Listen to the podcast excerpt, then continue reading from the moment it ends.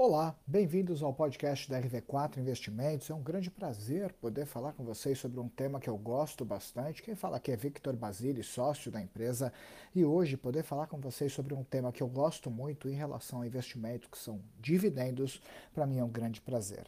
Antes de falar essas quatro regrinhas importantes para que você possa selecionar boas empresas que pagam dividendos, é importante falar sobre a cultura dos dividendos no Brasil.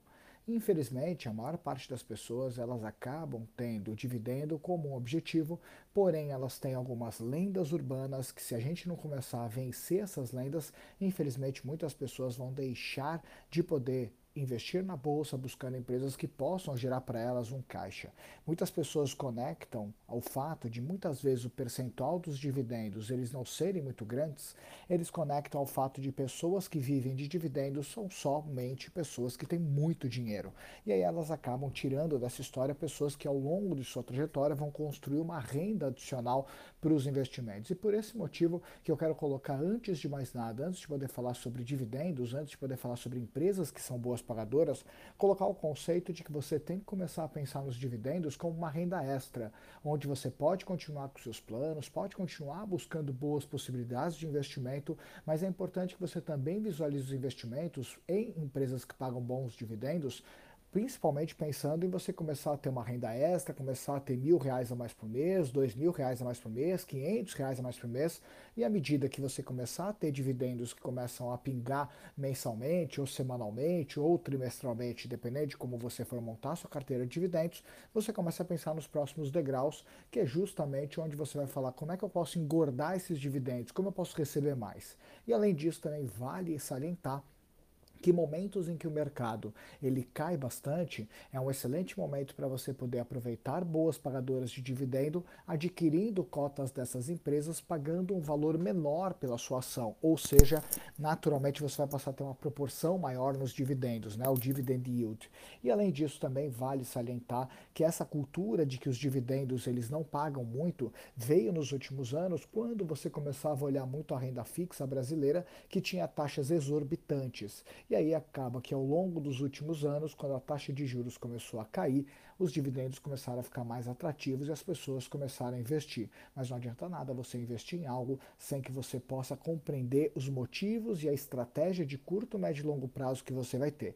Então aqui vão as quatro regras que eu gosto de olhar em relação a empresas que são pagadoras de dividendos que eu coloco dentro da minha carteira. primeira delas são os lucros constantes, tá? Pelo menos aí pelos últimos 7 a 10 anos. Por quê?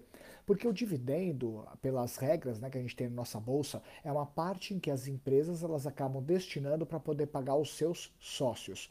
Hoje a gente passa a ter um payout, né, que é o número, o percentual que as empresas são obrigadas a ceder, de aproximadamente 25% na Bolsa Brasileira, podendo ser até mais, mas 25% é obrigatório, tá?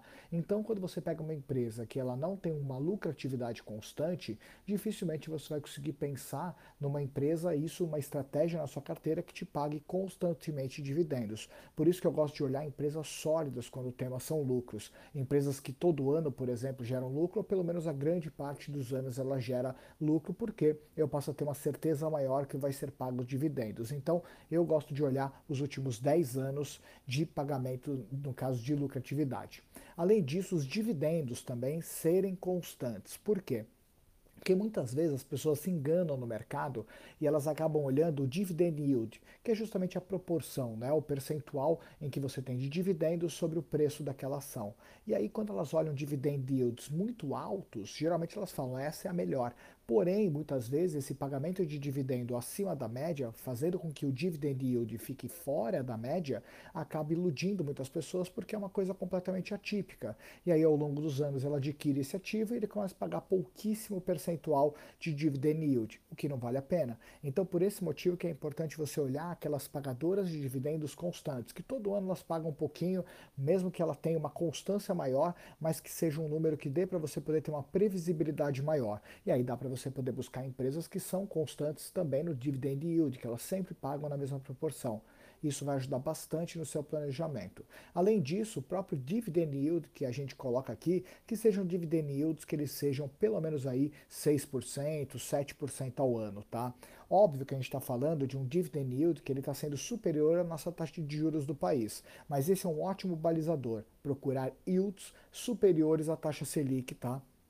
Com um prêmio de risco tá, dentro dessa história. Então eu gosto muito de fazer a conta do seguinte: se hoje eu tenho uma taxa de juros a 3,5% ao ano, eu gosto de procurar empresas que paguem o dividend yield com esses 3,5% da taxa de juros mais um prêmio, 3%, 4%. Então, geralmente, eu acabo observando empresas que passam a ter esse yield um pouquinho mais robusto, tá? Óbvio que pode ter empresas que pagam mais, podem pagar menos, mas a média da sua carteira é importante que ela fique aí com um valor, um percentual acima da taxa Selic e mais um prêmio.